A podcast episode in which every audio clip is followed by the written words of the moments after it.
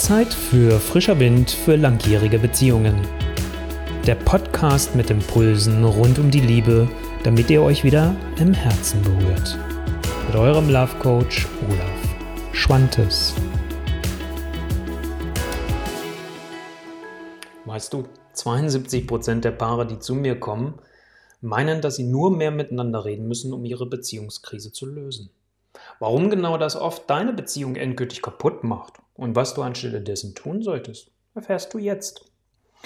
Und lass mir dir vielleicht zu Beginn nochmal zurufen, ey, ich weiß selbst, wie das in der Kommunikation so läuft, weil ich habe das am Anfang meiner ersten Beziehung genauso gehabt. Meine damalige Partnerin musste mich quasi zwingen zum Reden.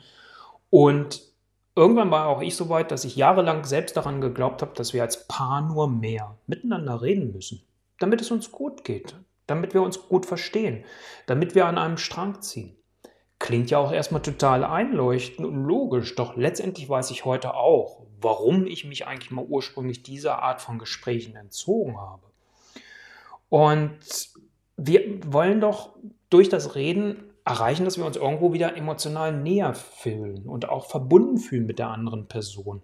Doch das Reden oder mehr Reden führt nicht automatisch dazu, sonst machen wir ja wieder Mathe für Anfänger. Mehr Reden gleich mehr emotionale Nähe. Das funktioniert aber nun mal nicht. Schau mal, ihr steckt gerade mitten in eurer Beziehung fest und wollt was verändern. Wenn ihr jetzt einfach nur mehr miteinander redet, birgt das einfach die Gefahr, dass viel mehr Missverständnisse einmal wieder dazwischenkommen und ihr steckt dann auf einmal in eurer Rechtfertigungs- und Erklärungsspirale fest. Was meine ich damit? Du hast so das Gefühl, hey, du hast mich da gar nicht richtig verstanden. Guck mal, ich meinte das doch so und so. Nein, das hast du falsch verstanden. Ja, aber ich habe das doch richtig verstanden und das kam aber bei mir an und du hast mich angegriffen. Ich glaube, du merkst, worauf ich hinaus will. Und das ist so eine Spirale, so ein Kreislauf, der euch immer weiter herabzieht. Und das birgt einfach die Gefahr, dass ihr noch genervter voneinander seid, obwohl ihr mehr miteinander sprecht und euch diese Gespräche trennen, statt irgendwie euch in eine Verbindung miteinander zu bringen. Und genau das ist das, was eure Beziehung dann letztendlich killt. Verstehe mich bitte nicht falsch. Kommunikation ist eine extrem wichtige Brücke, damit ihr aus euren Wünschen und Bedürfnissen, die ihr beide miteinander habt oder füreinander habt, echte Erfahrungen miteinander macht, die euch auch wirklich verbinden. Und klar ist das toll, wenn ihr als Paar auch miteinander philosophieren könnt über Gott und die Welt. Doch wenn ihr in einer ernsthaften Beziehungskrise feststeckt, hilft euch das null. Vielleicht denkst du ja, ey, wenn ihr miteinander gesprochen habt, der andere oder die andere weiß doch jetzt, was ähm, hier Tacheles ist. Also ihr habt doch alles zueinander gesagt und es ist doch klar, was er oder sie zu tun hat, zu verändern hat. Und ähm, doch das genau produziert aber Erwartungshaltung, weil du denkst jetzt, es ist alles gesagt und er oder sie muss das doch jetzt nur umsetzen.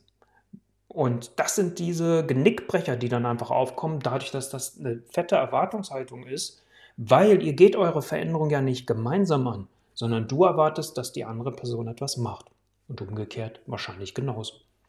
Um aber nun wirklich aus eurer Krise auszubrechen, eure Beziehung zu retten, muss nach dem Gespräch zwingend auch was Gemeinsames folgen. Und das Gespräch soll euch doch letztendlich Klarheit bringen. Und damit ihr beide wisst, was ihr jetzt im Augenblick bereit seid dafür zu tun, um eure Schieflage zu beenden. Und es soll euch doch auch klar zeigen, wie ihr anfangt umzusetzen, eure nächsten Schritte geht. Und das ist doch das, was am Ende des Tages letztendlich zählt. Und dann ist es natürlich wichtig, dass ihr auch regelmäßig miteinander sprecht, zum Beispiel alle 14 Tage, also nicht jeden Tag, um zu reflektieren und zu sehen, hey, was läuft gut und wo müssen wir vielleicht auch nochmal Dinge wieder anpassen. Es braucht also klare Absprachen und einen klaren Prozess, mit konkreten Fragen, der euch genau da durchführt. Das ist das, was euch hilft. Und was auch noch ganz wichtig ist, macht doch bitte nicht den gleichen Fehler wie bei den Neujahrsvorsätzen und versucht gleich irgendwie viele Dinge auf einmal zu verändern. Geht maximal zwei Veränderungspunkte an und denn ihr habt ja auch noch ein Leben außerhalb eurer Beziehung. Das vergessen die meisten und denken, sie müssen jetzt Vollgas geben, weil hier hängt ihr jetzt ja gerade fest. Und glaub mir, ich habe tausend Paare in den letzten zwölf Jahren begleitet durch diese Krisenzeiten. Und dabei hat sich wirklich mein ganzheitlicher Ansatz vom Kopf, also deine innere Einstellung, dein Mindset, Körper, wie geht ihr mit den Emotionen um? Und Kommunikation, wie könnt ihr euch wirklich erreichen? mehr als bewährt. Und dieser Ansatz ist letztlich eine klare Anleitung auch für euch, die einfach umsetzbar ist und in eurem Alltag vor allem integrierbar ist. Und das ist das, was am Ende zählt. Und wenn du auch keine Lust mehr hast auf diese immer gleichen Gespräche, in denen ihr euch verliert oder euer Schweigen endlich durchbrechen wollt, ist es Zeit, wirklich zu handeln.